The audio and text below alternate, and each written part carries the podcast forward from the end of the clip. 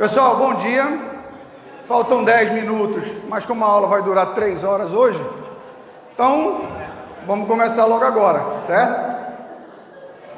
É, todas as meninas estão bem? Tá frio? Tá frio? Se tivesse, ia continuar assim.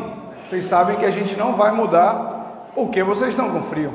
Porque nós homens sentimos muito calor e nós vamos continuar no frio mesmo, tá? Aí eu fiz a inversão, os homens estão sentando aqui mais para frente e as meninas que quiserem, continuem onde vocês estão também, que a gente vai começar a nossa aula agora. É, peço que vocês abram logo em Lucas 16 a 24, 16 a 21. Lucas 4, de 16 a 21. Isso. Deixa aberto aí, Lucas 4, de 16 a 21, certo? Vamos, alguém pode ler, por favor? Helder, lê para a gente aí já começar. Lucas, Novo Testamento, professor, isso. Ele estava indo lá para Amós, está acostumado já, no, tá ligado? 4, 16 a 21. Chegou a Nazaré, onde foi criado, entrou na sinagoga no dia de sábado, segundo seu costume, e levantou-se para fazer a leitura. Entregaram-lhe o livro do profeta Isaías. Ele o abriu e achou o lugar em que estava escrito: O Espírito do Senhor está sobre mim, porque ele ungiu para anunciar boas novas aos pobres, enviou-me para proclamar libertação aos presos e restauração da vista aos cegos, para pôr em liberdade os oprimidos e para proclamar o ano aceitável do Senhor.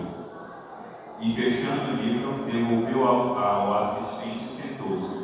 E os olhares de todos na sinagoga estavam fixos nele. Então ele começou a dizer-lhes: Hoje se cumpriu esta passagem da Escritura que acabais de ouvir. Amém? Vamos orar. Senhor Deus, Pai amado, muito obrigado por esta manhã. Muito obrigado, Pai, por estarmos aqui na tua casa para te honrar e te glorificar.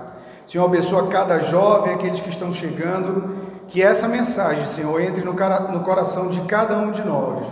Fica conosco, perdoa os nossos pecados e fica agora com todos os teus servos, em nome de Jesus. Amém. Pessoal, é, nós estamos estudando durante esse trimestre, quadrimestre. Alguém pode me dizer qual é o nosso assunto? Oi?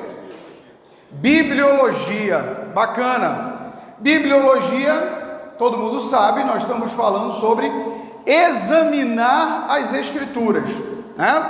O nosso, o nosso trimestre, Márcio já deu aula, o Elden, eu e vai vir mais o, professor, o pastor Isaías, todo mundo vai falar um pouco sobre como examinar as escrituras, certo?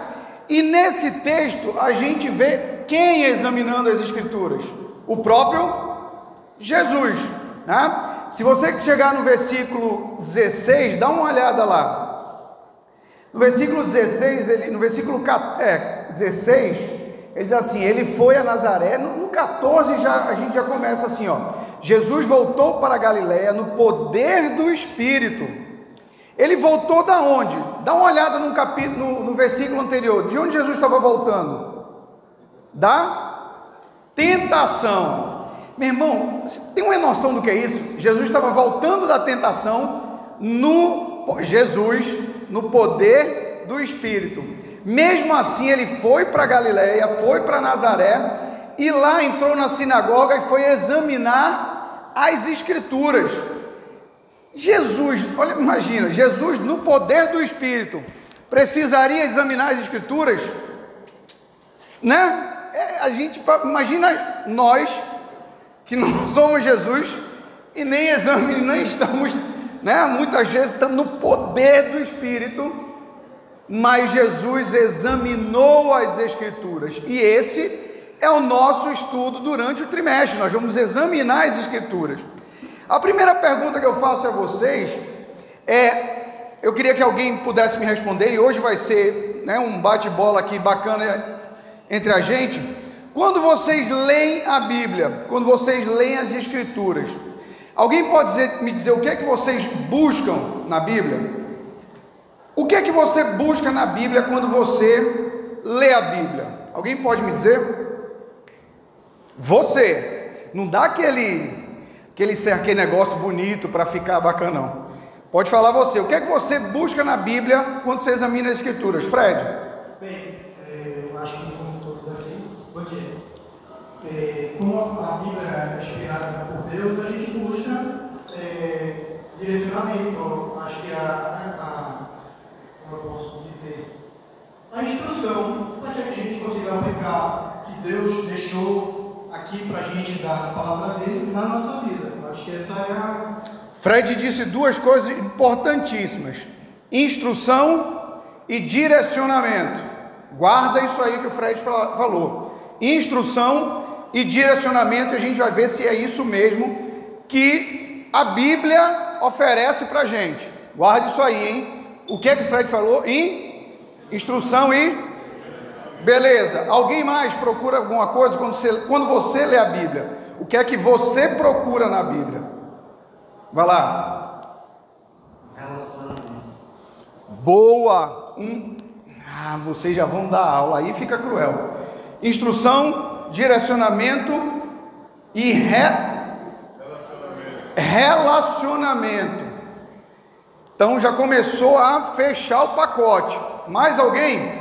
Quando você lê a Bíblia aqui, o que é que você busca é, quando você abre a Bíblia e vai estudar ou vai meditar, como a gente viu na aula passada, são duas coisas diferentes, a meditação, ou podem ser juntas, né? Não tem problema de você estar estudando a Bíblia e meditando ao mesmo tempo. É, o que é que você procura? Fechou esses três? Oi, pode dizer seu nome e diga.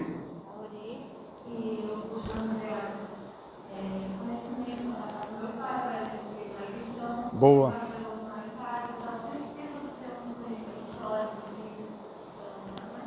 Boa! Olha só, acabou a aula. Vocês já responderam toda a aula. Ela está dizendo, a Aurelia está dizendo que precisa de um conhecimento sólido, precisa de um conhecimento firme para passar para o pai dela que não é cristão. Quantos aqui tem familiares que não são cristãos? Quase a maioria, né? Quase não, a maioria quase absoluta, tem familiares que não são cristãos. Então, olha só, pessoal. Outra pergunta que às vezes, quando a gente vai, por exemplo, a Aurelia está dizendo assim: ah, eu vou estudar para ter um conhecimento sólido. Quando a gente lê a Bíblia, é, e quando a gente vai buscar um conhecimento sólido, eu não sei de vocês, quando a gente lê a Bíblia, vocês sentem alegria, vocês sentem tédio, vocês sentem cansaço, vocês sentem medo. O que é que vocês sentem? E aí é só para pensar mesmo. Quando vocês leem a Bíblia, o que é que vocês sentem quando vocês estão lendo? Ou depende da passagem, depende do texto. Quando fala ir para o inferno, aí já dá aquele, né? Aquele frio uh, no espinhaço. Mas quando fala de bênção, você vai, né? Você vai ter, vai ter, aí pronto, aí danou-se. Aí a lei sorriso vindo aqui, aqui. Depende muito do que você está lendo? Sim ou não? Depende muito do que você está lendo. Será que era para ser assim? Será que era para a gente ler a Bíblia ou estudar a Bíblia e as nossas emoções variando de acordo com o que a gente lê na Bíblia? Vamos pensar nisso. Segunda, terceira pergunta: quantos crentes têm dificuldade em ler? Quantos de vocês têm dificuldade em ler a Bíblia? Quando a gente fala em ler a Bíblia, é quando a gente vai ler toda, né? Você está lendo a Bíblia e eu tenho dificuldade em muitas passagens, Paraíba.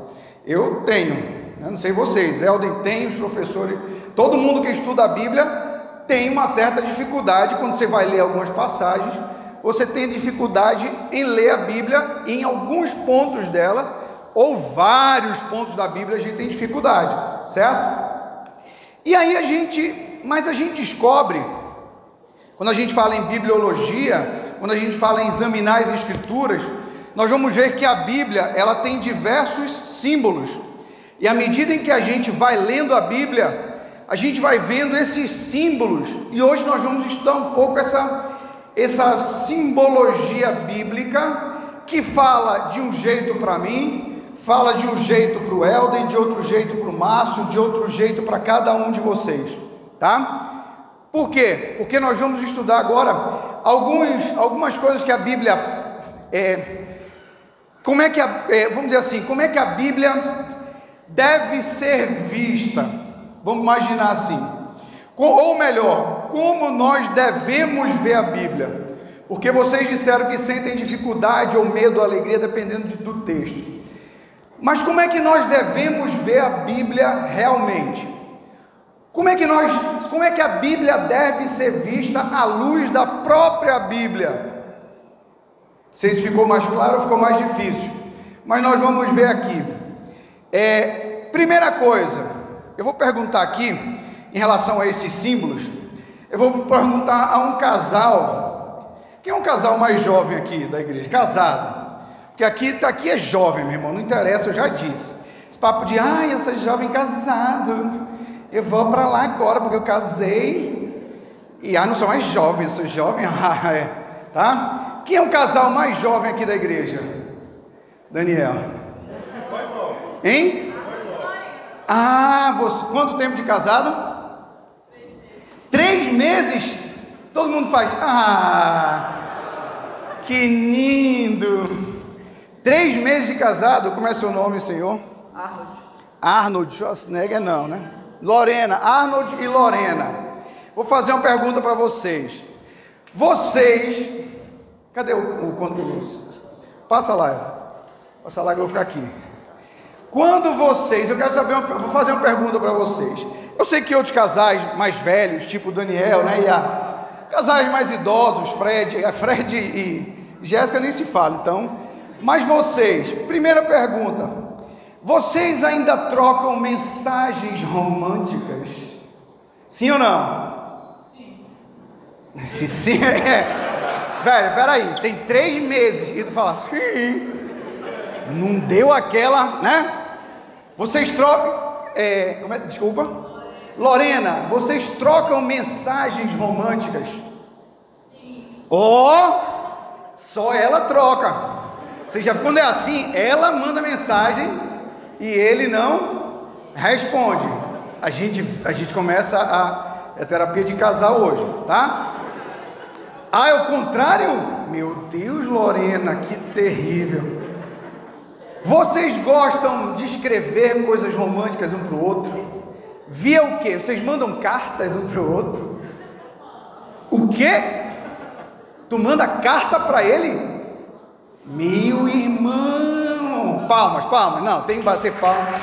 A pessoa que manda. É muito três meses de casado, né, velho? Meu Deus, então você manda carta para ele, certo?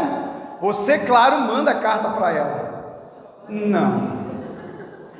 Ai, Jesus. Nessas cartas, aí eu vou perguntar, Arno, posso para intimidade Schwarzenegger, para a gente ficar mais íntimo? Arno, Arnoldinho, você, quando ela recebe uma carta dela, o que é que você sente? Você lê toda a carta de cima a baixo? Sim. Você pode ser mais, assim, pode dar sequência ao papo nosso.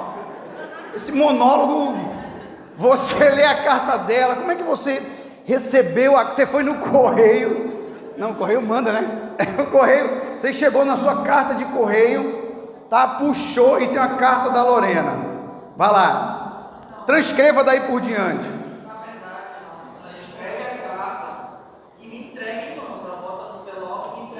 Não, Lorena, isso é passado, Lorena. Correio, chegar telegrama para ele. Ah, dinheiro, isso, olha, é, três meses é liso mesmo, isso aí não tem jeito.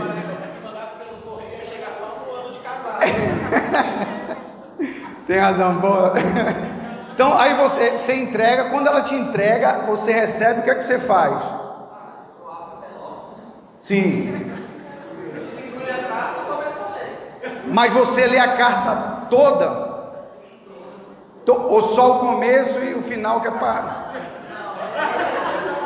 Espera aí, calma que tá rolando um. Tá rolando uma onda aqui. Já vou acabar o casamento. Na EBD. Onde vocês terminaram o casamento? Na EBD. Dos jovens. Então você lê a carta dela toda. Tem coisas durante a carta que você acha difícil, assim, você volta a ler de novo para ver o que ela estava falando, sentimentos dela e tal. Tem não? Não, geralmente é uma, é uma sequência lógica, né? então a gente já vai chegar no final, já vai entender o que ela está querendo. Chamou de inteligente para ganhar aquela, aquela moral. Boa, velho. Valeu. Salva de palmas para os dois aí. Valeu. Boa. Olha só, pessoal. É, normalmente, hoje, isso é raríssimo, carta, deixar uma carta, né? Normalmente você vai trocar o quê? Uma mensagem por zap. No máximo você vai mandar um e-mail, quem tem namorado, nam... quem é noivo aqui, só para saber, noivo? Tem um casal noivo? Ninguém está noivo, namorando. Tá namorando, é. Cadê falando isso? Cadê ela? Ah, é discipular, ela vem discipulado atrapalhar. Tá gravando não, né, velho? O pastor estava bem ali. Então, tá no discipulado. Ninguém namorando, velho. Elden, lindo, né? Ó, namorando ali atrás. Não, fora os casados. Lá vem casado levantar que tá namorando. Não. Namorando, boa. E casados? Casados, estamos aqui nós, exatamente. Então, no máximo, você recebe, diferente da Lorena, um e-mail. E aí o e-mail, como você, né, Márcio, casado, você recebe o e-mail, e aí você começa a ler o e-mail.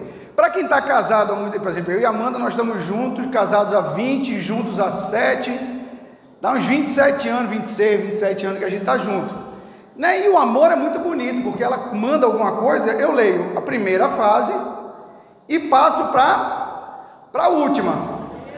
Não, de jeito nenhum. Ela não está aqui hoje, não posso falar isso. Então você, mas a ideia, né, é que você leia o zap ou que você leia, e mulheres adoram mandar aquele zap, que você passa o dedo e faz assim, ó, hum, e o texto, ele vai, vai, vai, e aí tem hora que ele para. Essa hora que ele para, já quando ele bate assim, no final, é essa hora que o caboclo lê. Então, meninas, vocês querem mandar uma coisa interessante? O capa vai passar o dedo, não que eu faça isso, jamais, nenhum homem faz isso, mas às vezes acontece você passar o dedo e no final você escreve o que você quer, tá? Então assim, é, abre lá Isaías 61, 11. Isaías 61, 11. Essa presepada todinha foi para dizer apenas uma coisa. Alguém lê aí, Isaías 61, 11. Espera aí, rapidinho. O Helder está namorando no celular. Ele está mandando mensagem, não está prestando atenção.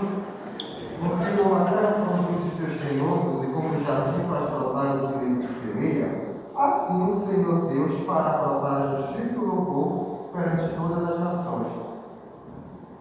61, Isaías. Oi? Espera aí, eu coloquei errado. Qual é aquele texto? Regozijai-me muito no Senhor. É o 10, não é isso? Então lê o 10, eu coloquei errado. Regozijar-me muito no Senhor, a minha alma se alegra no meu Deus, porque me cobriu de vestes de salvação e me envolveu com o manto da justiça, como noivo que se adorna como noiva que se enfeita com as suas joias. Boa! Então a gente está falando da noiva de Cristo. A primeira coisa que a gente tem que entender como símbolo que a igreja, que a Bíblia diz que, que, nós, que a Bíblia deve ser vista, é como uma carta de amor do noivo para a noiva. Abre lá, Efésios 5, 27. Então, a primeira coisa como a Bíblia deve ser vista é como uma carta de amor do seu noivo para a sua noiva. Alguém lê aí, Efésios 5, 27. Espera aí, rapidinho. Vai lá.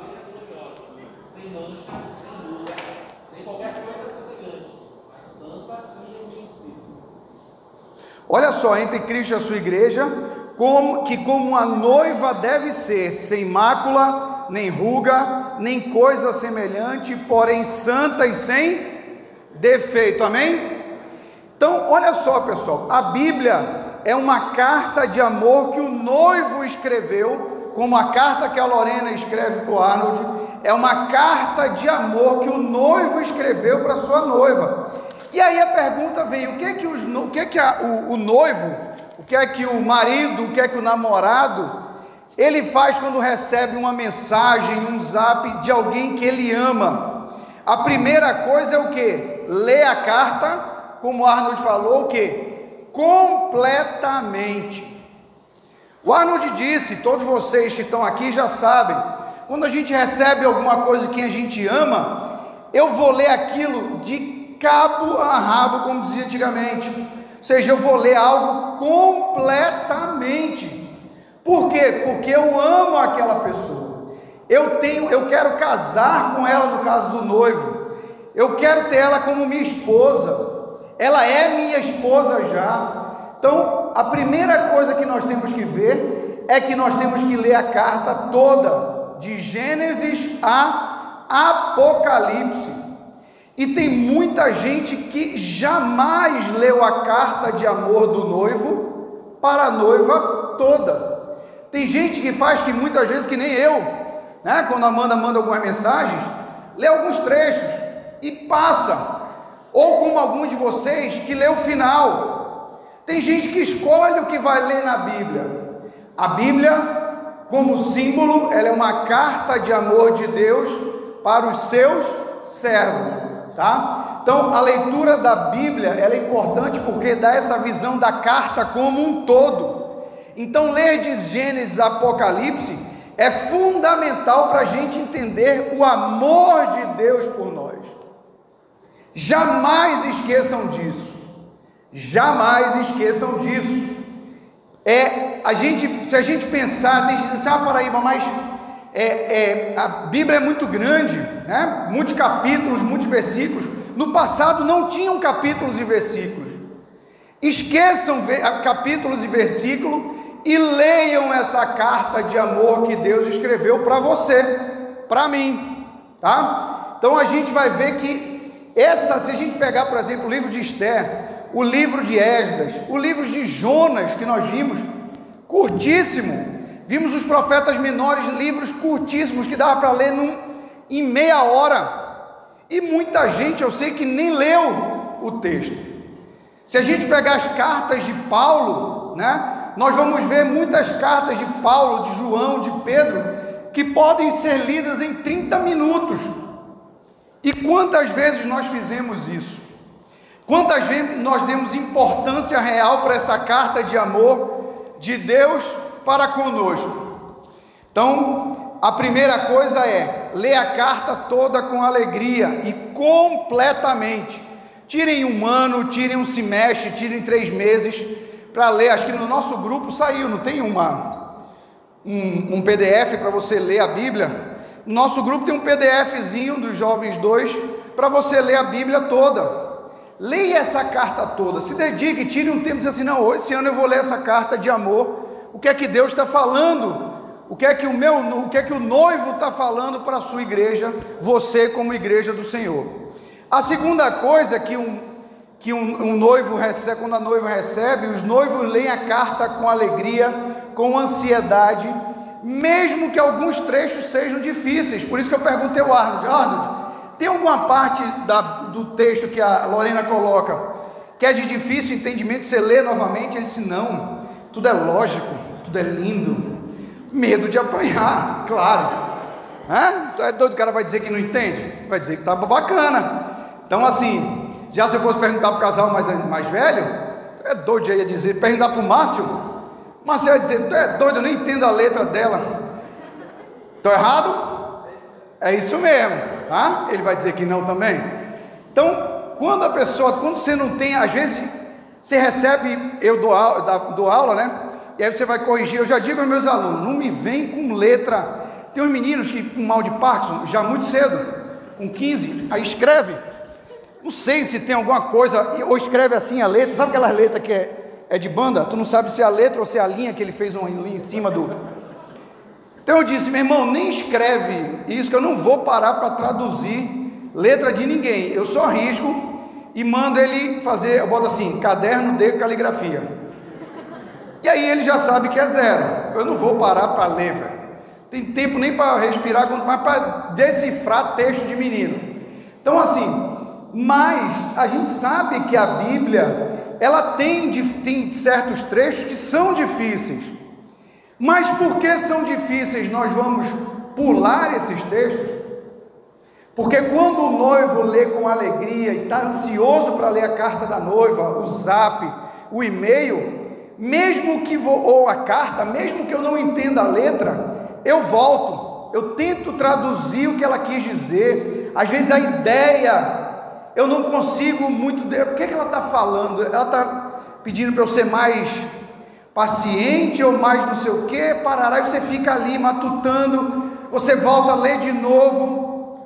Mas você já viram que a Bíblia a gente faz diferente? A carta de amor de Deus para você a gente faz diferente? Quando a gente não entende, o que é que você faz? Pula. E aí tem gente que pula de Gênesis 1:1 e vai para Mateus. Por quê? Porque o Velho Testamento é difícil para ele. O Velho Testamento eu vou ler lá Eclesiastes, é, sei lá, vou ler aqui Deuteronômio, hein? Levítico. Eu não vou ler Levítico, eu quero lá saber qual foi a ordem que Deus deu aos judeus logo no início. Mas a gente vai ver que tudo tem um sentido. Deus ele estava tendo um início de um relacionamento com o seu povo. Deus, através desta carta aqui, ele quer ter um relacionamento com você. E a gente pula essa parte do relacionamento, né? Abre lá, 2 Pedro 3,16. Segunda carta de Pedro 3,16. Olha o que está dizendo aí, ó. olha o que Pedro está dizendo. Alguém pode ler aí, bem alto, a sala é grande. Pode ler alto aí, 2 Pedro 3,16. Espera aí, calma. Ele trata essas questões em todas as suas cartas. Alguns dos seus comentários são difíceis de entender. Os ignorantes e instáveis distorceram suas cartas, como fazem com outras partes das Escrituras. Que... Pode ler, continua. Como resultado, eles próprios serão destruídos. De quem Pedro estava falando aí? Pedro estava falando da, das cartas de. E o que é que Pedro quer que um apóstolo está falando do outro? Que as cartas de Paulo são difíceis de entender. Né? E aí ele diz aqui, ó, é, mas os ignorantes e instáveis deturpam, como também deturpam as demais escrituras. Sabe quando a gente não para para ler a Bíblia, para entender o que Deus nessa carta de amor fala para você? Sabe o que é que nós somos considerados quando a gente fala alguma coisa da Bíblia que a gente não conhece, quando a gente repete texto da Bíblia, eu já vi, né, nesse tempo de vida, aquele quem com ferro fere, com ferro será ferido, porque está lá em. Eu digo, está lá onde? Na Bíblia. o cara é, tá Paraíbas 3,13, né? Meu irmão, tem gente falando por quê? Porque é ignorante na palavra e deturpam as escrituras. Se Pedro está dizendo que as cartas de Paulo são difíceis, imagina para nós. Mas por isso nós vamos deixar de lê-la? Não. Por isso nós vamos deixar de meditar? Não. Por isso nós vamos deixar de estudar as cartas ou a Bíblia ou Levítico? Não. Né? Por quê? Porque os noivos leem a carta com alegria, com ansiedade de ler a carta. Abre aí Hebreus 5:11. Vamos lá, Hebreus 5:11. O autor de Hebreus, ele fala aí, ó, ele não nega que há coisas difíceis na Bíblia, não. Quer ver? Anotem esses textos, tá, pessoal? Anotem, rabisquem, risquem. Hebreus 5:11. Vai lá. Alguém pode ler?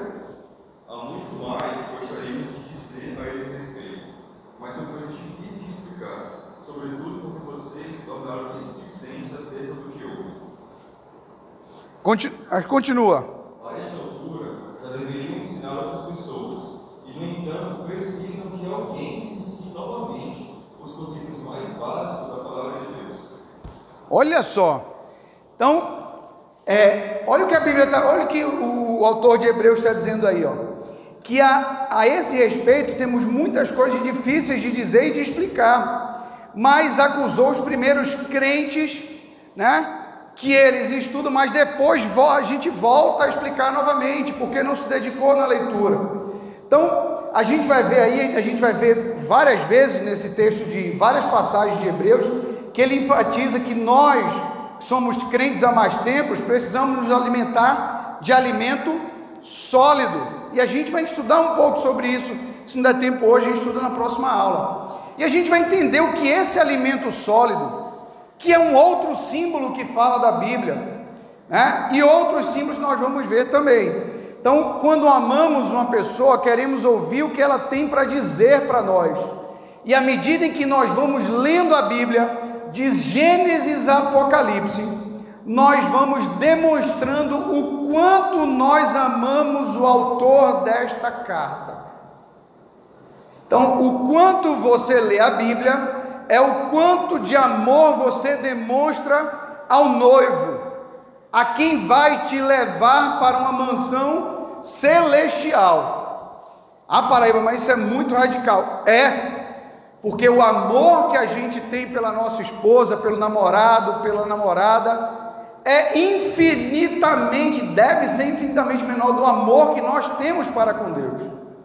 Né? É importante, é fundamental, é, mas o amor a Deus, ele se mostra nessa leitura dessa carta aí. O segundo ponto, entendido isso? Então, o primeiro símbolo é o que? Que a Bíblia deve ser vista como uma carta de amor, tá certo? Segundo ponto, aí eu vou perguntar para mais algumas pessoas aqui. Eu sei que tem muita gente, né? Que a gente, Facebook, Instagram, tal, tá aí para isso. Eu não posso dizer porque eu não viajo tanto, tá? Eu só viajo a trabalho e quem está no meu Instagram e no meu Facebook sabe que as minhas viagens básicas são a trabalho, certo? Muitos dirão que não, sim, mas, mas quem gosta de viajar aqui, levanta a mão. Quem gosta de, quem não, não, contra, quem não gosta de viajar, meu irmão, se eu puder, eu fico em casa, um liso, quem mais? Não, dois lisos Sério mesmo, se, se não tiver, por que não gosta de viajar? Por que vocês não gostam de viajar? Tem alguma coisa assim? Ah, eu gosto de ficar em casa, eu não gosto daquele trabalho de planejar tudo, sei lá. Como é teu nome, desculpa? Paulo. Paulo. Na verdade, eu não gosto de viajar, não pelo lugar em si, mas pelo percurso até chegar no lugar. É, Igor, pelo trabalho, né, velho? É, geralmente é isso. Já tá cansado, tu pensou no negócio, tu já tá Mais ou menos eu estou sentado seis horas para chegar no, dentro de um avião, para chegar em outra cidade, então três horas dentro do carro. pra- Entendi. Então. Mas agora, louvado seja o Senhor, que eu conheço a Bíblia, então dá para ir lendo. Né? Ah, boa. Boa, Paulo. Olha só o que o Paulo está dizendo. E tem muita gente assim, que o cara já pensou num destino. Meu irmão, não sei quantas horas de carro, de bar. Eu, quando morava distante, eu morava em. eu- teve uma época que eu morei em Porto de Mós. Alguém, todo mundo aqui conhece Porto de Mós? Onde é que fica? Hein?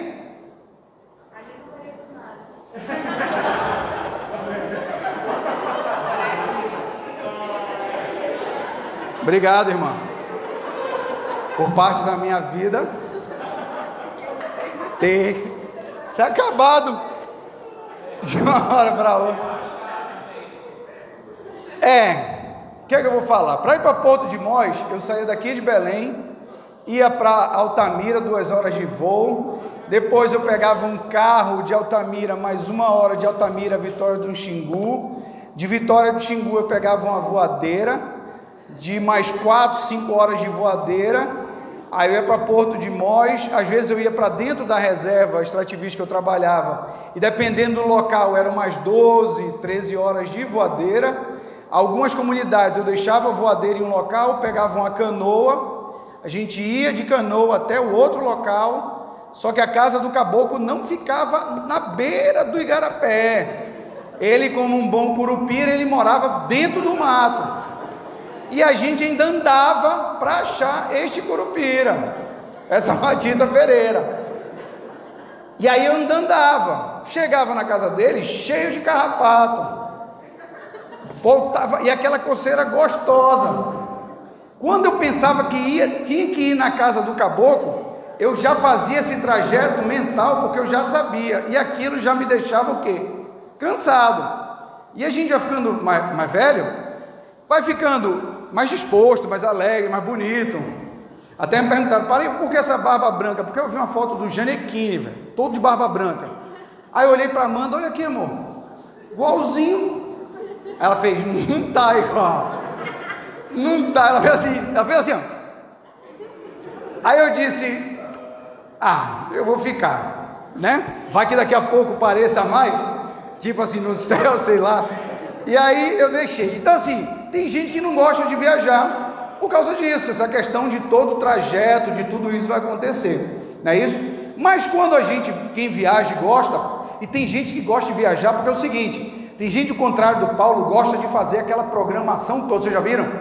Meu irmão, o cara senta, é planilha, eu vou daqui.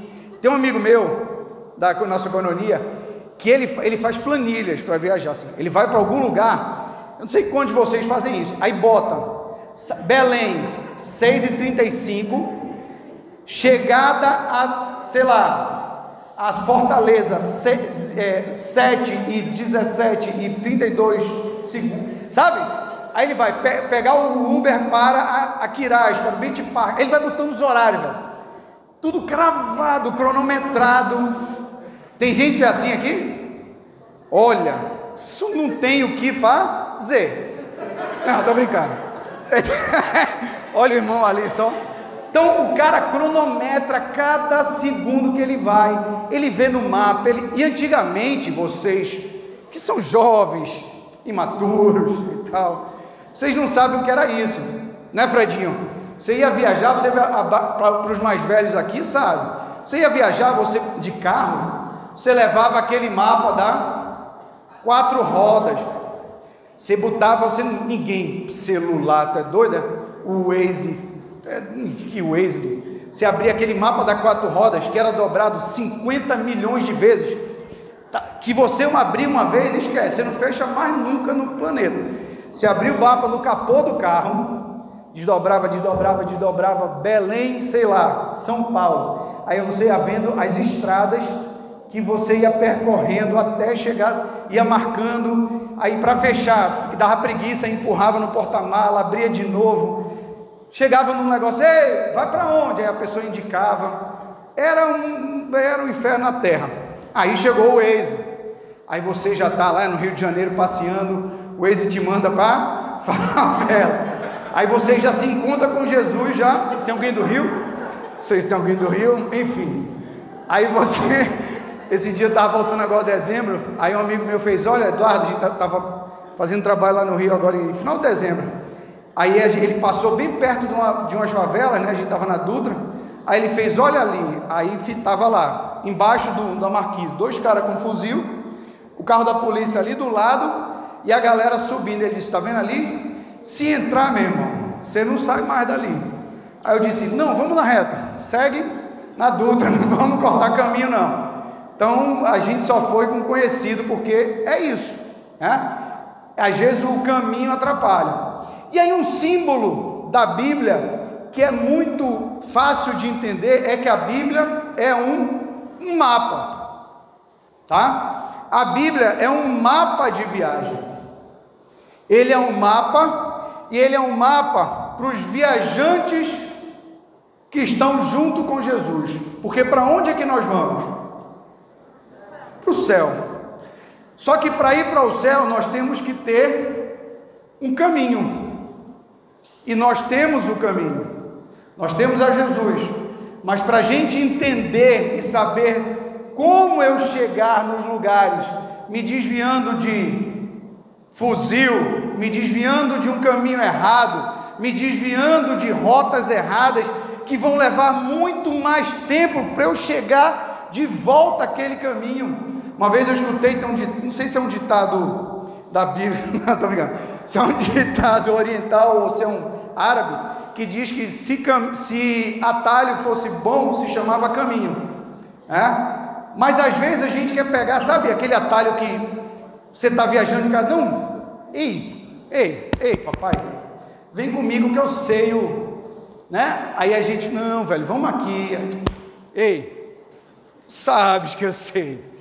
Aí tu vai, aí meu irmão, isso quem anda de bike sabe disso, velho. Cara, não, vamos por esse atalho aqui. É o atalho que a bike alaga até o, o, o guidão. Você bota a bike.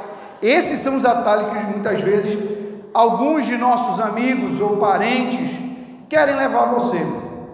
Por quê? Porque você não tem o Waze, você não tem o Google Maps, você não tem um mapa da Bíblia com você. Né? Abram lá em 1 Pedro 2,11.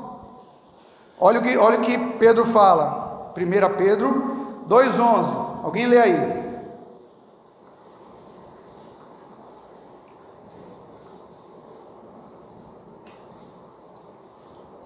Pode ser hoje.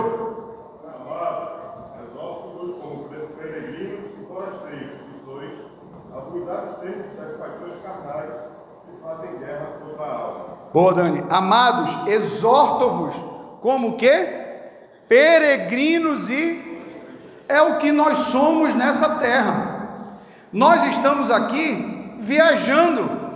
Só que eu preciso ter um mapa. Paraíba, eu preciso de um mapa eu preciso de um Waze espiritual, preciso de um Google Maps espiritual para saber para onde eu vou, porque sem isso eu vou para o caminho, não tem jeito. Nós vamos seguir alguém. Sabe aquela pessoa teimosa? É que eu eu, eu reconheço. Quando a gente está perdido em algum lugar, bateria acabou, não tinha celular, não tinha celular. Todo mundo falava assim, vai por aqui. O, normalmente é o homem que faz isso. Ele, a mulher faz, para e pergunta aí para alguém o caminho. E aí o que é que o caboclo faz? Ei, tá ficando doido? Sei, mulher, né? Eu sei, mulher. Claro que o três meses de casado não dá para fazer isso. Você diz, não, amor, vamos por aqui, né? Mas o caboclo, quando já está muito mais velho assim, o cara, ele nem abre o vídeo para perguntar, porque ele sabe onde é que é. Só que ele não sabe onde é que é mas não pergunta. E às vezes você pergunta e a pessoa te diz o caminho. Quantas vezes vocês conheceram alguém que falou alguma coisa que era um caminho errado para a vida espiritual de vocês? Quantas vezes você abaixou o vidro da sua vida e fez uma pergunta a alguém e ela te indicou um caminho errado? E muitas vezes nós vamos porque nós não conhecemos o o mapa. Nós não conhecemos o mapa. Eu não sei qual a direção que Deus quer para a minha vida. Eu não sei qual o local, qual o caminho para eu encontrar o céu. E aí eu vou tentando. E nessas tentativas, você pode ir, né? Ir literalmente. E se você não tem Cristo no seu coração, se não tiver algum convertido aqui, é inferno, não tem para onde correr. Então a Bíblia, ele, a, é, Pedro fala muito bem: vocês são peregrinos e forasteiros. Jesus nós foi preparar um lugar no céu para a gente, e esse mundo não é o nosso lar. Nós estamos caminhando para o lar celestial, e é o nosso, e o, e o nosso mapa de viagem está aqui, ó, para nos guiar para o caminho certo. Né? Então, a Bíblia, ela tem que ser vista, além de uma carta de amor, ela tem que ser vista como um mapa de viagem. Tá certo? Tranquilo? Entendido isso? Tem mais outro ponto também, né? A Bíblia, ela deve ser vista, e aí já é um, um ponto que a gente vai abrir a Bíblia, abram logo aí, 2 Timóteo 2,15. 2 Timóteo 2,15. E aí vocês vão me dizer como a Bíblia deve ser vista a partir desse texto. A Bíblia deve ser vista como alguém lê? 2 Timóteo 2:15. Pode vou, vou passar aqui para alguém 2 Timóteo 2:15, por favor. Procura apresentar-te a Deus aprovado, como obreiro que não tem do que se envergonhar, que maneja bem a palavra da verdade que maneja bem a palavra da verdade. É, quando você maneja bem, manejar, todo mundo sabe o significado da palavra manejar? Manejar significa saber usar. Então, quando você fala, é, eu trabalho no, no Instituto Chico Mendes e a gente trabalha muito com planos de manejo, de unidades de conservação. Então, eu trabalho basicamente elaborando esses planos de manejo, planos de gestão, planos de manejo, de como você vai usar, de como de todos os recursos naturais que estão ali naquela unidade de conservação, como você vai manejar, como você vai saber usar daqui a 5, 10, 15, para que aquela área não se acabe, mas ela se perpetue e aumente. Então, isso é manejar, é saber usar. E a Bíblia fala que nós devemos saber usar, né? Então, a Bíblia ela, é ela deve ser vista como um livro, como um livro da escola que a gente maneja bem como estudantes da palavra, como alunos na escola de Jesus, nós devemos manejar bem a palavra. E o que é que um aluno precisa fazer para ser aprovado, por exemplo, numa prova ou num, no colégio no final do ano? Primeira coisa que o aluno tem que fazer, vamos lá. O aluno tem que ser aplicado, o aluno tem que estudar diariamente, coisa que eu sei que vocês fazem isso aí na faculdade, ou mesmo quem trabalha, estuda diariamente, a gente vê pela casa de vocês, vocês estudam muito, né? E muita gente rindo, é claro que não. Conhecer o conteúdo ensinado na faculdade, dedicar tempo ao estudo, mesmo quem trabalha, mesmo quem não está fazendo mestrado, doutorado, mesmo quem não está fazendo um pós-doutorado, mas na sua profissão você precisa estudar, você tem que se dedicar a isso, você tem que dedicar tempo. Quem trabalha, por exemplo, eu, minha irmã, ela é historiadora, Michelle está fazendo já o pós-doutorado dela em História, e é a inteligente da casa. Eu, óbvio, mais burro, só tem nós dois. Então, assim, a, a, a, ela tem uma biblioteca fantástica, porque ela lê, meu irmão, a vida dela é ler. Né? Quem trabalha no direito, quem trabalha juiz, quem é advogado, meu irmão, o cara tem que ler dioturnamente. Né? Mas e a palavra de Deus? Nós, como alunos né, da palavra de Deus, será que nós estamos acompanhando o mesmo que nós estamos fazendo fora com outros livros seculares? Né? Abre lá Efésios 4, 20 e 21. Efésios 4, lê aí, Helder, para gente. O Márcio pode ler aí, os professores. Efésios 4, 20 e 21.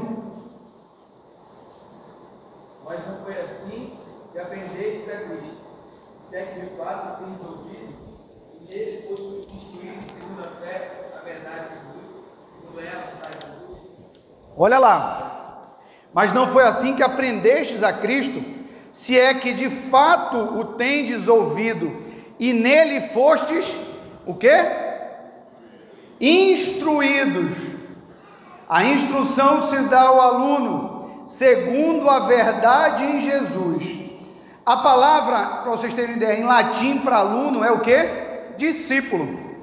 Tá? Então, quando a gente é, se converte, nós, tornamos, nós nos tornamos alunos.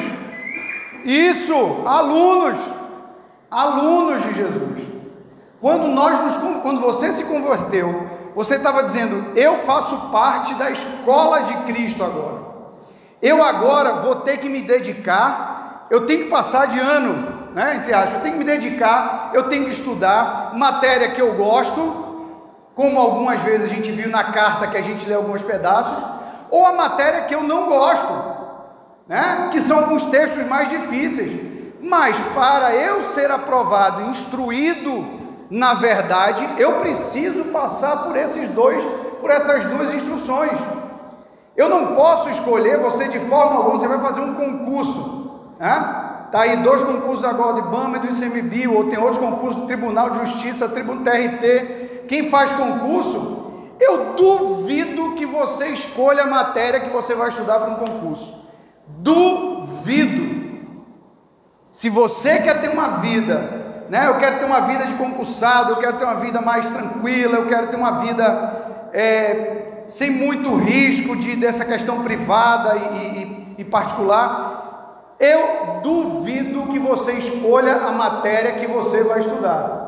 Mas quando a gente fala da palavra de Deus, a gente escolhe. Eu digo, não, eu vou ler o que mais me, sabe, que eu consigo entender. Né? E às vezes eu entendo quando o crente é jovem, quando o crente é jovem no sentido crente novo, né? porque você vai ler, como o Helder falou na aula passada, o crente novo, ele tem que ir no caminho mais fácil, ele tem que ir porque ele entende. Mas nós jovens que já estamos a um caminho mais aprofundado com Deus, você continuar com esse pensamento de você escolher ainda o, sabe, o mais fácil, não dá, gente. Não dá para a gente continuar, não dá para você continuar como você está hoje, se é que você está assim, tá certo? Então, é, quando Paulo disse ao estudante Timóteo manejar bem a palavra, ele estava sugerindo que o jovem, que Timóteo dedicasse tempo ao estudo da Bíblia, né? a fim de que ele pudesse estar aprovado perante os desafios da, da vida. Será que nós estamos aprovados pelo nosso professor por Cristo, é, manejando bem a, a palavra para os nossos desafios do dia a dia? Será que eu sempre disse a vocês, eu tenho dificuldade muito grande quando eu estou dirigindo. Ah, explode. Será que eu, eu, mesmo lendo a Bíblia, estudando, será que eu já estou preparado? Não. Eu tenho que me dedicar mais a isso, a me controlar mais, a explodir menos. Mas e você? Qual é o seu ponto? Você precisa manejar mais a palavra, você precisa estudar mais, você precisa é, estu, né, entender mais, ler mais, meditar mais na palavra de Deus, que hoje você não consegue. Né? Às vezes um ponto, dois, tem mais, eu não vou citar mais, mas a gente, vocês sabem o que vocês é, é, têm. A Bíblia ela requer aplicação. Assim como qualquer outro livro, a Bíblia requer aplicação dos seus alunos, dos seus discípulos. Então, qual é o primeiro ponto? A Bíblia tem que ser lida como, tem que ser vista como uma carta de amor. A Bíblia tem que ser vista como um mapa, tem que ser visto constantemente e a Bíblia tem que ser vista como um livro, tá? Um livro de, de colégio, um livro de estudo, tá bom? O quarto ponto, aí eu vou perguntar aqui se tem alguém. Tem algum militar aqui? Tem alguém que é militar? Soldado? Tem um militar aqui? Opa! Uma militar. É burro, né? Então, por favor, seu nome? Andresa. Andresa, você é das Forças. Marinha. Você é da Forças Marinha. Ô burro. Obrigado, Andressa. Andressa. Andressa, né? Andresa? Andresa. Eu vou te fazer umas perguntas aqui. Ah, por favor, é, meu assistente. Andresa, já que nós temos só você da Marinha aqui, mais ninguém? Tem mais alguém aqui? Não, tu já serviu. É, já serviu, então tá, vai responder também. Márcio está ligado ali, mas Andrés e Márcio. Primeira coisa, qual a característica que marca a vida de um militar? Qual, vamos dizer assim, que características marcam a vida de um militar? É, disciplina.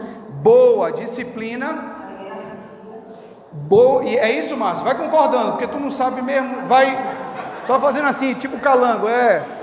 Perfeito, Andresa. Disciplina e hierarquia e capacidade, por exemplo, e, é basicamente isso, disciplina e respeitar a hierarquia, certo? Agora, olha só, tem um, um ex-professor perturbando ali. Andresa, o que acontece quando um soldado não cumpre as ordens? É punido, com com travessão? Disciplinar, ele é punido. E o que é travessão? Na costa? Ele vai, ele leva uma advertência e vai é, se apresentar ao comandante. Aí daí é, é, vista a pena dele, se ele vai ser preso ou apenas um, uma advertência verbal. Advertência, fazer alguma faxina em algum canto. Então tem advertência verbal, uma faxina que para muitos aqui é uma pena do, mais do que a prisão. né? E tem a prisão, certo? Então, beleza. Agora, é, como deve ser a conduta do soldado em relação aos seus superiores? Por exemplo, você, você trabalha com. Qual é a sua, sua patente? Da parte? Tá, boa. Em relação ao teu superior seria o quê? Um capitão, um tenente? Daí para. Hum, do general para cima. O resto. Ela é oficial, não é isso? E tu era o que, Márcio? Ah, então ei, ei. Eu vou, soldado. hum. Deixa eu falar aqui com a moça. O André, com a soldado, a tenente aqui. Licença aqui. Então, Andressa, então, por exemplo, se alguém. é, se um, a conduta tem que ser de respeito, não é isso? Mas por acaso, se por exemplo, se o soldado, é, o que acontece com o militar quando ele quebra esse código de conduta militar? Por exemplo, tem um, tem um código, né? Isso tem, tem- eu estava dando a lida ontem, tem inúmeras leis para cada estado, para o país, para a marinha, para a aeronáutica.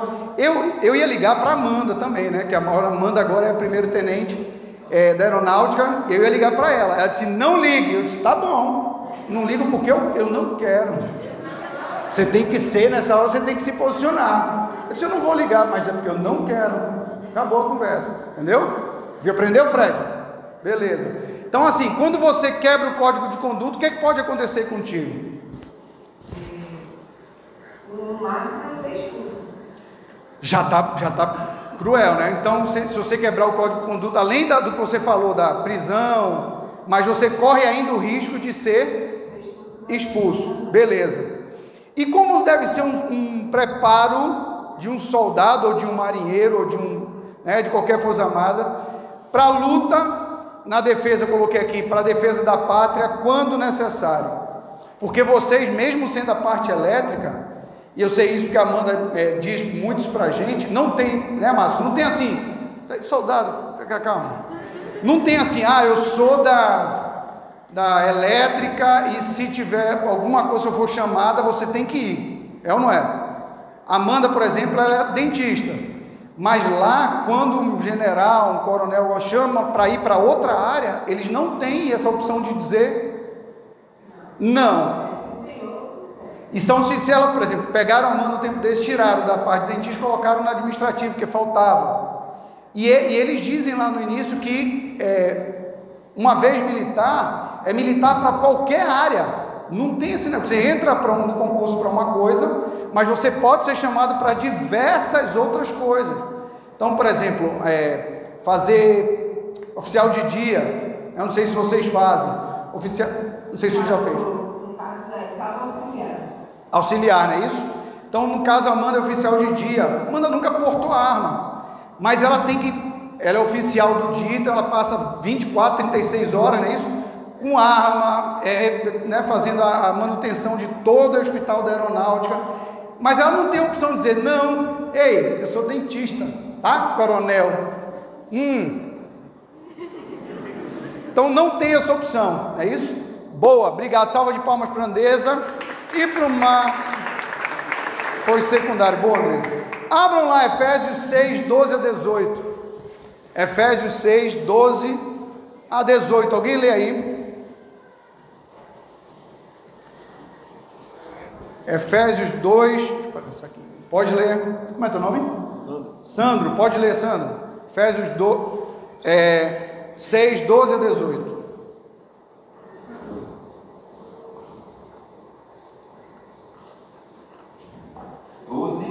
A 18. Porque a nossa luta não é contra o sangue e a carne, e sim contra os principados e potestades, contra os dominadores deste mundo tenebroso, contra as forças espirituais do mal nas regiões celestes. Portanto, tomai toda a armadura de Deus para que possais resistir no dia mal, e depois de teres vencido tudo, permanecer inabaláveis. Estai, pois, firmes, cingindo-vos com a verdade e vestindo-vos da couraça da justiça. Calçai os pés com a preparação do evangelho da paz, embraçando sempre o escudo da fé, com o qual podereis apagar todos os dados inflamados do maligno. Tomai também o capacete da salvação e a espada do Espírito e a palavra. Com toda oração e súplica, orando em todo o tempo no Espírito, e para isto vigiando com toda perseverança e súplica por todos os. Amém? Olha só, pessoal. A Bíblia, ela deve ser vista a partir do que nós estamos falando como ordens militares Olha só que interessante. A Bíblia, ela deve ser vista, ou ela pode ser vista, deve ser vista, como ordens militares. Nós somos o que? Soldados no exército de Jesus. Deus nos diz exatamente como nós temos que nos vestir. E nós não temos opção de ir para a batalha espiritual sem essas vestimentas. Eu não tenho opção de dizer: Não, Senhor, eu não quero me vestir, eu sou capaz de batalhar contra o diabo da forma como eu sei, como eu sou. Jesus diz exatamente que nós temos que ser soldados conscientes. Quando a gente, quando eu digo a vocês que a Bíblia deve ser vista como ordens militares, eu estou dizendo que ninguém, assim como a Andresa falou, e eu estou vendo agora lá em casa, que ninguém pode seguir uma carreira militar se não tiver plena consciência das funções e do comportamento de um militar. Eu não posso chegar no exército e dizer que eu faço o que eu quero. Mas se você entra no exército e, e aquilo ali você vê que não é para você, você não aceita ordens, você não aceita a instrução, você não aceita. Você fica? Não. Tu fica? Não. Porque ninguém. Eu tenho uma amiga minha que ela, ela é da esquerda doente e ela é daquelas que questionava tudo. E ela serviu um tempo no exército. Ela foi presa diversas vezes porque ela se indignava com tudo. Nada, porque ela não tinha consciência de quê? Da hierarquia, ela não tinha consciência da dedicação, da defesa da pátria, e a nossa pátria é Cristo, a nossa pátria é o céu. Então, um militar, ele não pode servir, seguir uma carreira militar se ele não, se não for conscientemente, né? Ninguém pode ser um militar por a, pela vontade de outra pessoa. Eu não posso, você não pode ser militar, eu posso dizer, Márcio, você vai ser militar, ele vai dizer, eu, eu vou ser, se ele não quiser, se ele não entender hierarquia, se ele não entender, lembra que você falou hierarquia? E a disciplina do exército. Nós temos que seguir a hierarquia bíblica, o nosso general é Cristo. O nosso general é Cristo, e ele diz em Efésios como nós temos que nos vestir. Eu tenho que ter disciplina disciplina para ler a Bíblia, disciplina para orar, disciplina para vir à igreja, disciplina para vir EBD, disciplina para entender a hierarquia, disciplina para respeitar a minha família, disciplina para respeitar o meu amigo no trabalho, disciplina para pegar a palavra pessoa. Eu tenho que entender isso. Se você não entende, você não pode ver, você não consegue ver a Bíblia como ordens militares, né? é uma carreira que tem que ser seguida conscientemente. Ninguém pode ser cristão porque deseja que ninguém pode desejar o outro ser cristão sem que ele queira ser cristão. Cada um deve ser cristão pela própria, pela plena consciência de servir a Cristo, né? de entender o código cristão e o que é que a Bíblia nos fala. Eu não posso, para eu ser um cristão, eu tenho que seguir isso aqui. Vocês já viram quantas pessoas se dizem crentes, mas isso aqui não é o seu código de conduta? Já viram isso? Quantos crentes, quantos de nós falamos que somos crentes, mas este código não é o nosso código de postura e conduta? Infelizmente. Para muitos, isso aqui não é uma carta de amor. Para muitos, isso aqui não é um livro que eu tenho que me dedicar a ele como a um concurso. Para muitos, isso aqui não é um mapa que me guia até o céu. Para muitos, isso aqui não é um código. E a Bíblia fala mais. E ela diz lá em Efésios 6,11. Alguém lê aí? Efésios 6,11. Lê aí. É, como você já leu, lê aí para gente.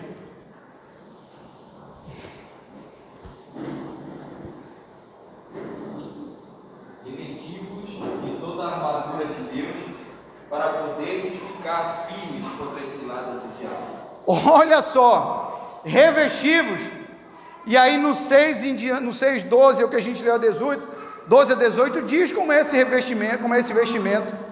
Revestivos para que vocês fiquem livres da cilada de Satanás. Cilada do diabo. Se alguém não quer seguir a hierarquia do exército, ele sai do exército.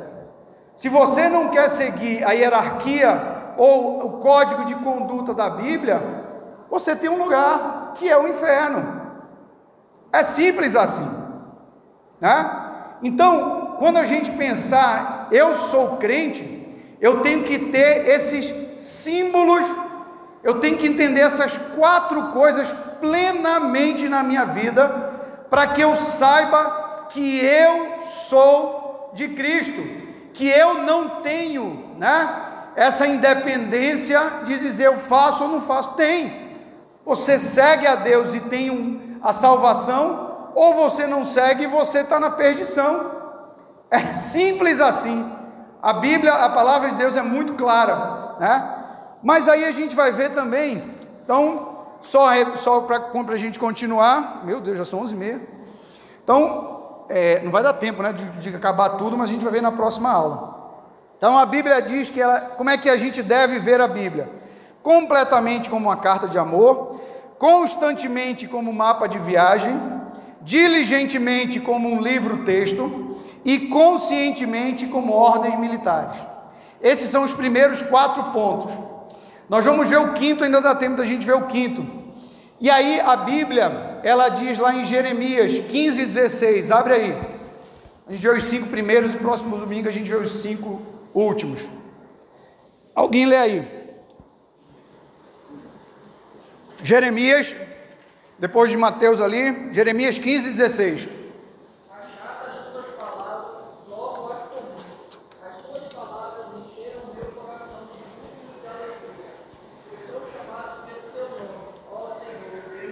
Boa, meu velho. Então, nós temos que ver a Bíblia como alimento. Como alimento. Boa, perfeito. Nós temos que ver a Bíblia como alimento. E agora a gente vai ter um monte de alimento que vocês conhecem na Bíblia, que a Bíblia é chamada, né? Que a Bíblia é vista. Primeiramente, esse a, primeiro alimento que a gente vê logo na Bíblia, e quando a gente é novo convertido, qual é esse primeiro alimento? É o leite.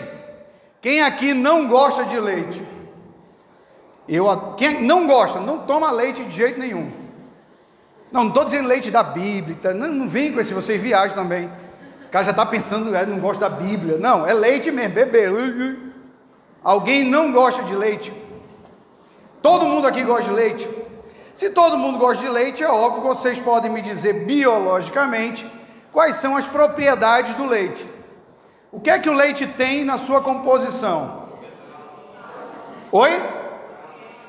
Cálcio. Quer mais? Gordo. Não, gordura é o que biologicamente?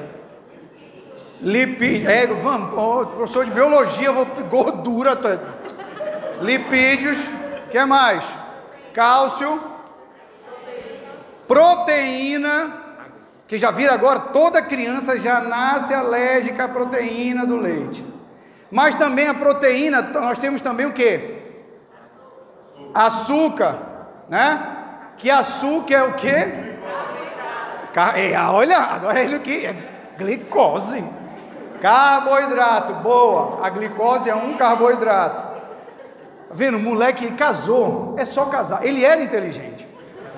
Mas aí ele casou. Aí que a pessoa começa. Não... Eu já tenho 25 anos, hein?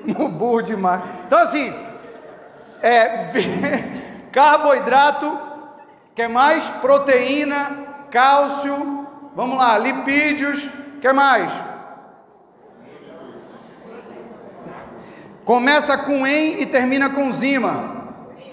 Ô, oh, salaboa, não sei lá, não, brincando. Ô, oh, salaboa, enzima, você é que é uma sala inteligente. Então, o leite tem enzimas, é isso? Tem gente, são, tem pessoas que são alérgicas às enzimas do leite. Quer mais? E o leite também tem, começa com vi e termina com taminas. Gênio, gênio, não sei quem falou aqui, mas é gênio. Então, o leite tem vitaminas, certo? Olha só, carboidrato, quase tudo, carboidrato, açúcares, que não tem só é, é, a glicose, carboidrato, proteína, vitamina, enzima. O leite tem uma série de nutrientes que são fundamentais para o, no caso do cálcio, fortalecimento dos, dos ossos, certo? Da criança. Então, é fator essencial para o desenvolvimento do bebê, tá certo? É, e aí a gente vai ver que a Bíblia, abram lá em Hebreus 5, de 11 a 14. Hebreus 5, de 11 a 14. Alguém, uma mulher, pode ler, porque até agora só leu homem. Vocês já notaram? Por que as mulheres não? Isso é um absurdo. Nós estamos impedindo as mulheres. Fádia, vai falar? Não, vamos continuar nos homens. Não, estou brincando. 5, 11 a 14. A esse respeito, tem muitas coisas a dizer, coisas difíceis de explicar, porque vocês ficam com preguiça toda. Pois quando já deviam ser mestres, levando em conta o tempo recorrido, vocês têm novamente necessidade de alguém que lhes ensine quais são os princípios elementares do oráculo de Deus. Passaram por necessidade de leite e não ninguém sólido. Ora, todo aquele que se alimenta do leite é inexperiente na palavra da justiça, porque é criança. Mas o alimento sólido é para os adultos, para aqueles que, pela prática, têm as faculdades exercitadas para discernir não somente o bem, mas também o mal.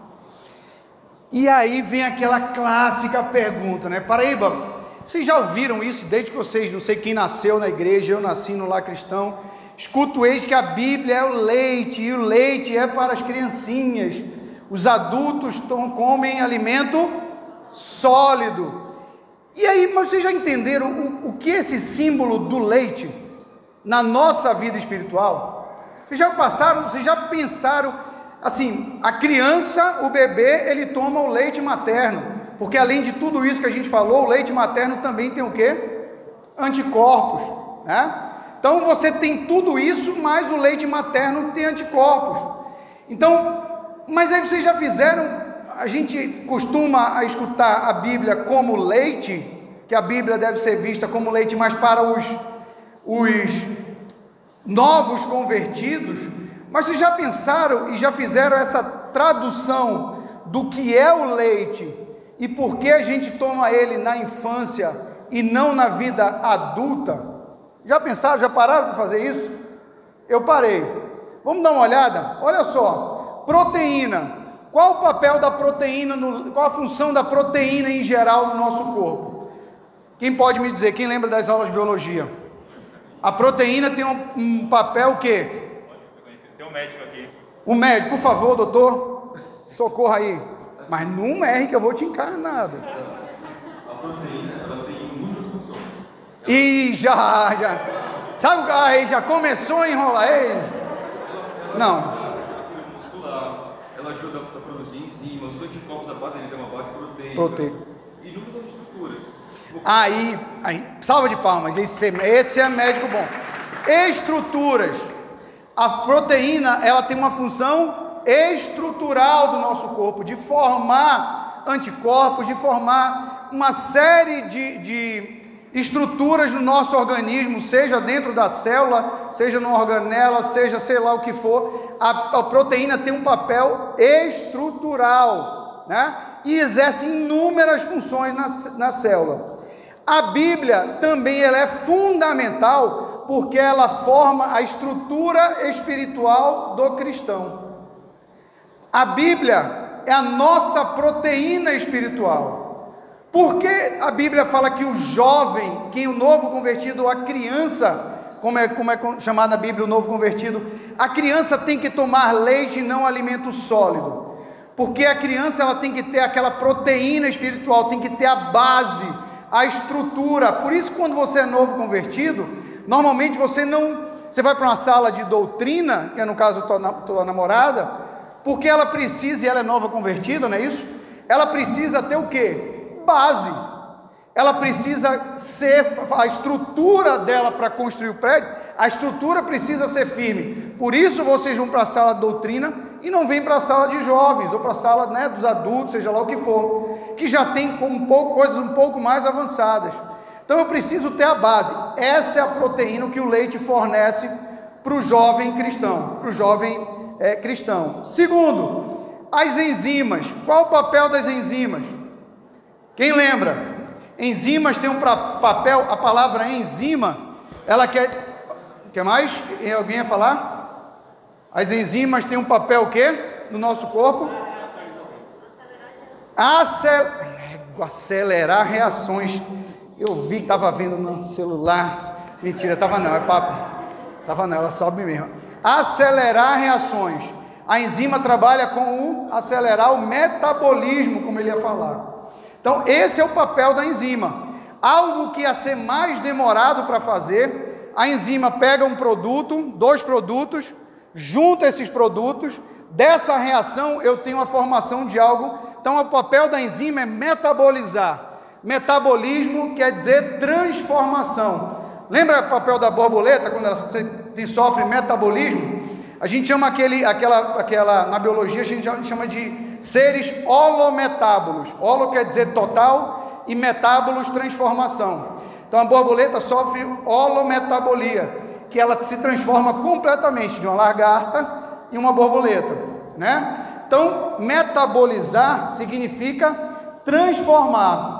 Sem o leite espiritual encontrado na Bíblia, a pessoa não se transforma. Sem o leite espiritual, você não se transforma. Você não, te, não sai da vida de pecado se você não tiver a proteína que é a base, e se você não tiver a enzima que modifica a sua vida de como era, você não se transforma. Não dá para uma criança nascer e comer alimentos sólidos, ela precisa passar pela, pelo leite, porque o leite tem proteína, o leite tem enzimas, o leite tem cálcio que vocês falaram. Então, o cálcio é que forma né, no organismo os ossos, está nos ossos. Quando a pessoa perde cálcio ou tem dificuldade de assimilar o cálcio, por exemplo, quando a gente tem ausência de vitamina, todo mundo está vendo agora, vitamina D. Quando você tem ausência de vitamina D, você tem dificuldade de assimilar o que? O cálcio. E aí, quando você tem dificuldade de assimilar o cálcio, você começa a ter um, um processo de doença chamado de osteoporose. Os ossos ficam fracos, sabe? Tipo osso de, de pombo, de passarinho, que é aqueles ossos airados, é fácil de quebrar. Então, esse é, o cristão que não recebe adequadamente o cálcio que necessita, ele pode ser facilmente quebrado pelo pecado. O cristão, ele pode ser facilmente quebrado Sabe aquele cristão que qualquer coisa arrebenta ele? Sabe aquele crente que qualquer vento de doutrina quebra o cara no meio? Sabe o que é isso? Falta de cálcio espiritual. Qualquer coisa quebra o cara no meio. Qualquer dificuldade, qualquer câncer na família, qualquer é, é, desapontamento amoroso.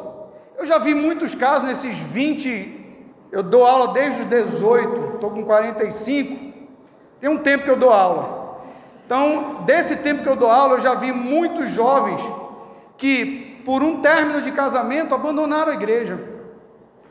Por um término, por uma briga em família, o cara abandonou a igreja. Que, o que é isso? Né? Porque eu perdi o meu emprego, Deus já não é mais aquilo que eu pensava. Isso é falta de proteína, de estrutura, isso é falta de, de transformação de enzima, isso é falta de cálcio, de fortalecimento na palavra de Deus. Não dá para um crente a qualquer momento ou qualquer coisa que vem derrubar o cara, velho. Não tem como. Se alguma coisa te derruba fácil, você precisa de leite ainda de leite espiritual. Porque a Bíblia diz que quando a gente cresce, nós não necessitamos mais de leite, mas de alimento sólido. A gente vai ver o que é isso na próxima aula. E aí a gente vai ver também que a Bíblia diz que o leite que nós vimos tem vitaminas, não é isso? E aí o que que as vitaminas fazem? Vamos dar um exemplo aí das vitaminas. Elas o que? Asseguram uma saúde normal da pessoa. Então, vitamina, vamos dar um exemplo, vitamina A serve para quê? Para os olhos, para a vista, né? Onde é que a gente encontra a vitamina A? Eu adorei que foi aula de biologia total, velho. Tô aqui radiante na aula hoje. Onde é que a gente encontra a vitamina A? Nos carotenoides. E quais são os, carot os carotenoides? Cenoura, que mais? Aí o cara, cenoura, que mais? Cenoura. E cenoura. Que mais? Abóbora, mamão, todos os avermelhados, né, alaranjados, meio avermelhados são os carotenoides. Né? Caroteno significa é mais para o vermelho, xanto significa amarelo, ciano significa azul, cianofíceas, algas azuis. Assim, tem uma várias, vários prefixos e sufixos aí. Carotenoides são aqueles mais avermelhados que fornecem vitamina A, que serve para a vista, para a visão. Por exemplo, vitamina B12, eu coloquei aqui. Vitamina B12 causa problema de de pele. Eu só apontei para a cabeça para o cara ficar perturbado. É de pele, tá? Vitamina B12, problema de pele. E aí a gente vai, né? Um monte. Vitamina D. Qual o problema que causa se você não tem vitamina D? Raquitismo, tá? Então, na, na criança, a falta de vitamina D causa raquitismo. Vitamina K, por exemplo, causa hemorragia.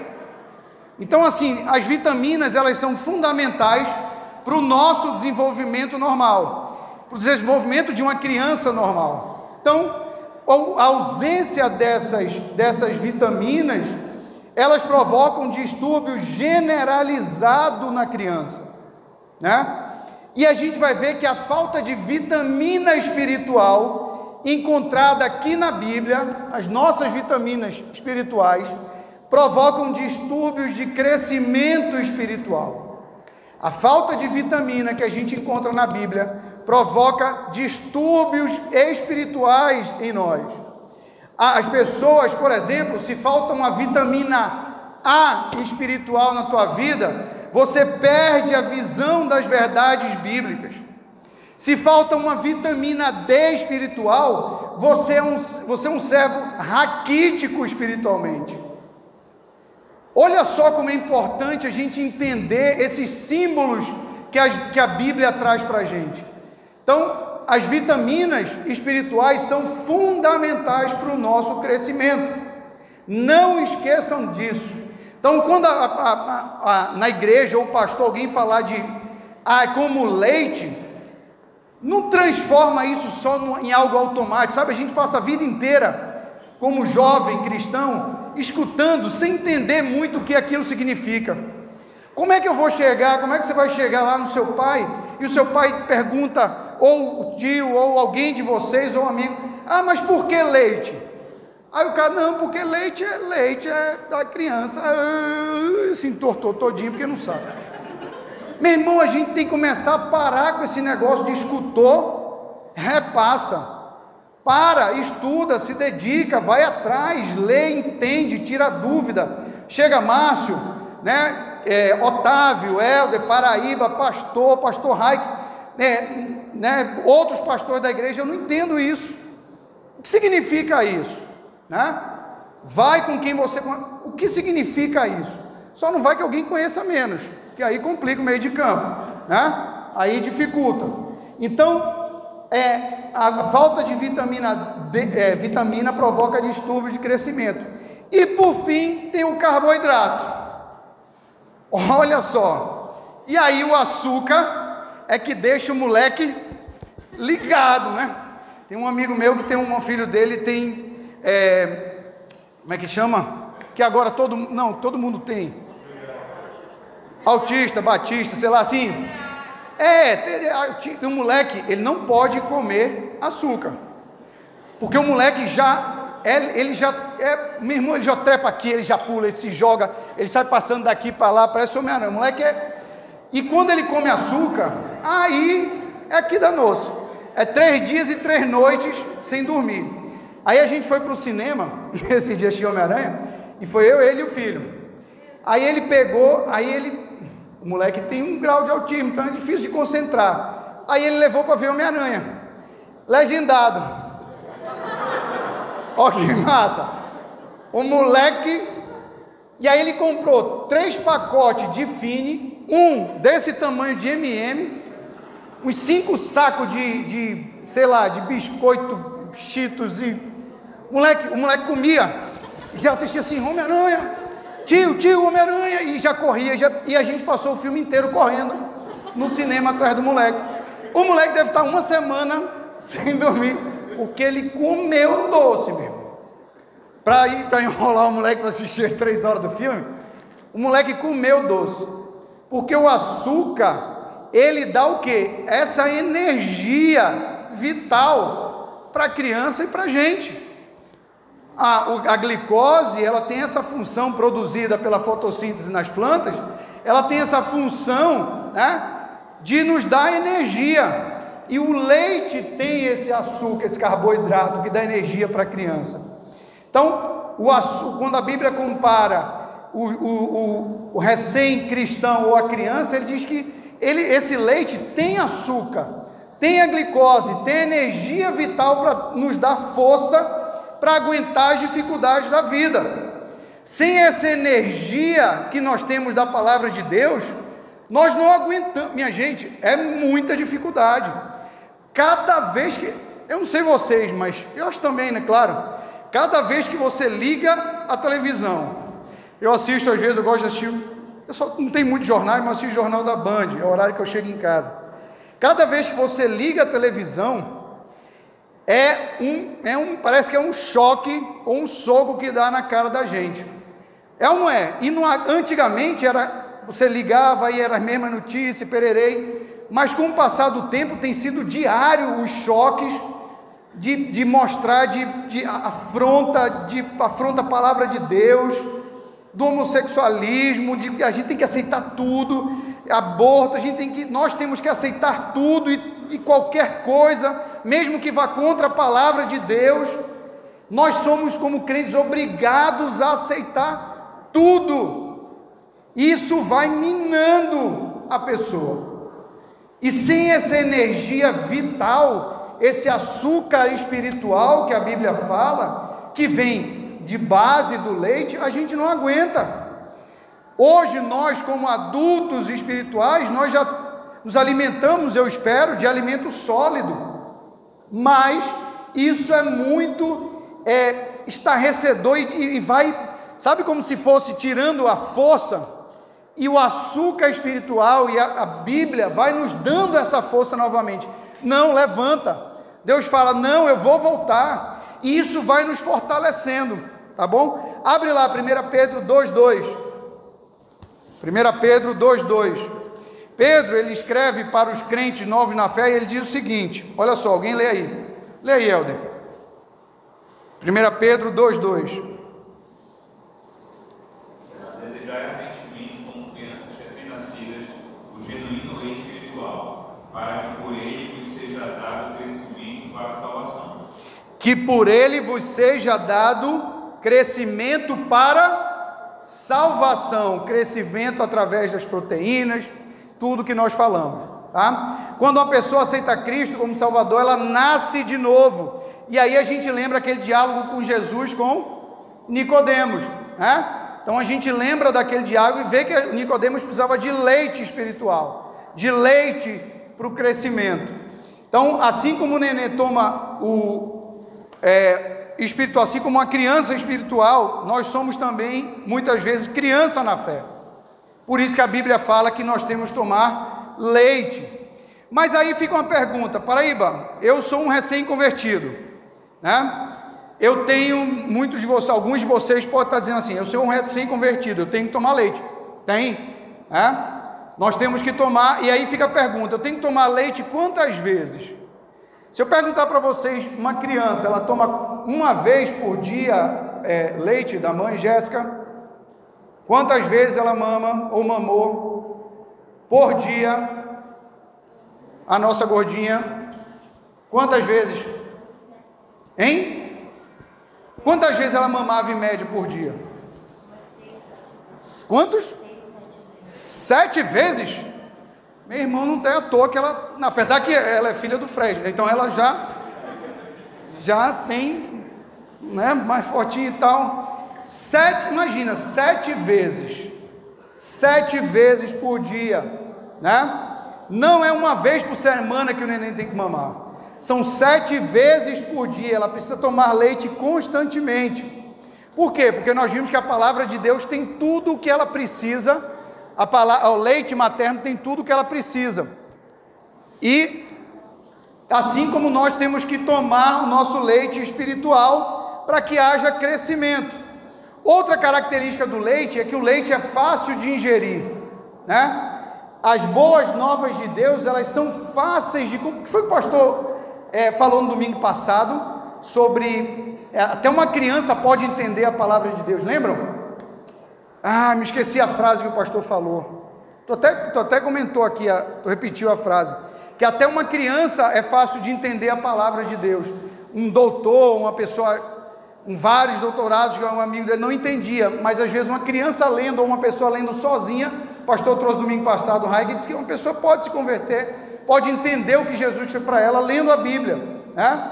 Então, para que haja crescimento, paz, alegria, vitória, poder e o desenvolvimento de um caráter cristão, o novo convertido ele precisa desse leite.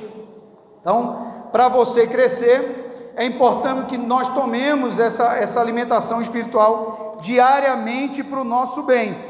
E no próximo domingo nós vamos entender por que, à medida em que eu cresço espiritualmente, fisicamente, fazendo esse paralelo, por que eu tenho que deixar de tomar o leite e tenho que tomar alimento, tenho que comer alimento sólido?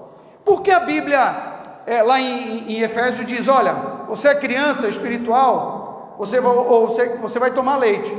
Saiu da criança espiritual, você agora tem que tomar, comer alimento sólido. Próximo domingo a gente vai estudar sobre isso, tá bom? E ver quais são esses alimentos sólidos, o que eles causam na gente, tá bom? Tranquilo? Entendido? Anotado? Alguma dúvida? Vamos ficar alguém, ah, só para perguntar, algum visitante hoje? Primeira vez? Opa, seja bem-vindo. Como é teu nome? Gabriel. Gabriel, de alguma igreja, Gabriel? Não. Estava passando aí na rua. Um amigo meu, ele diz, tinha um amigo meu que ele, ele foi fazer o seminário e ele dizia quando ele foi dar o testemunho dele no seminário, e no seminário batista, todo mundo diz assim: não, eu estava passando na frente do seminário, uma voz de um anjo com sete asas e uma trombeta de fogo me chamou e eu aceitei e fui lá para frente. Aí o outro, não, porque uma coluna eu vi no sonho. Uma... Aí ele disse que ele passou na frente do seminário, alguém fez, ei! Aí ele foi, entrou, não teve nada de, nada demais. E ele fez seminário, hoje é pastor lá em Rondônia. Então, assim, que bom, mesmo passando com chamados ou atravessou e veio, seja bem-vindo, Gabriel. Mais alguém? Visitante? Vamos ficar de pé. Pedir para o Márcio orar para a gente, por favor, vem aqui, Marcinho. Agradecer a Deus essa mensagem que o Espírito Santo trouxe hoje para nossas vidas e que não faltem. Domingo que vem a gente vai entender o porquê passar de um leite espiritual para o alimento sólido, tá bom? Pai amado, obrigado, Senhor, pela palavra, Senhor, que estudamos agora. Obrigado, Senhor, por tu falas conosco. Senhor. Amém, Senhor. E nós possamos estar colocando também em prática agora, Senhor, durante a semana, possamos alimentar, Pai, não só nos domingos, mas dia após dia. Amém, Senhor. Necessidade de ler a tua palavra, Senhor, e também que o nosso prazer seja ler a tua palavra. Amém, Senhor. Com cada um aqui, nos abençoe nesse dia. Em nome de Jesus, amém. Amém. Pessoal, cumprimentem aqui o Valeu Márcio. Cumprimentem aqui o Gabriel. Cumprimentem cada um de vocês e até domingo, tá? Cada vez mais gente. Convidem pessoas para vir para a igreja, tá? Bom domingo para vocês na presença do Senhor. Deixa eu ver. Tá melhor, viu? Graças a Deus. Graças a Deus. Bom, bom, bom é, ter você aqui. Ai. Ó, domingo. Não deu para dar tudo. Valeu, mano. Que era muita coisa. O que pode fazer? É, eu, eu vou ver. Eu vou ver amanhã, porque eu vou voltar a trabalhar. Eu não sei se eu vou viajar na sexta. Porque senão o Otávio Já- Já... lá quase pronta. Só que Desce aqui? já não sou mais visitante. É. É. Não, ele tá contra a aula. Ele Ah, tá com a tá. aula daquela que a gente tinha feito de revelação. Ah, aí, tá. Aí ele podia dar dele e tu E dava. no outro, e dava no outro. Tá. Se der pra eu dar, eu continuo, porque eu passo daqui, falta um metro. Aí, meu irmão, beleza? Oi. E aí? Porque aí já tá, o resto já tá pronto, ó. Ah, é? Ah, então pronto. Então Entendeu? tu passa. É, então, aí eu, te, pa- eu passo, eu falo, a gente fala no grupo. Tá bom. Que a gente decide. Fechou. Valeu, meu filho. Deus te abençoe. Tá vendo a aula do meu dia? Hein? Adorei essa aula. E aí, minha querida? É... Cabelo gigante, hein? Não sabia que era tu que ia falar. Ah, bem feito pra ti. Semana tá passada eu nem vim. E não perca, as aulas estão Eu não posso vir semana que vem. Segunda, quarta, domingo eu fico lá na estação criança. Ah, é? Ah, então tá bom. Mas que bom que tu veio hoje. Que bom. Deus te abençoe. Dá um beijo teu pai e tua mãe. Eu posso tirar foto do teu papel lá no... Eu vou mandar no grupo. Eu não tô no grupo. Então me deixa o telefone. Pode gravar? É, é Fádia, pô. Pega o telefone dela e bota lá no grupo. Please. Porque aí eu vou passar o, a aula no. A gente passa todas as aulas no grupo. Não pode, o grupo é proibido dar bom dia, boa tarde, boa noite, essas fuleiragens, não. E só a gente.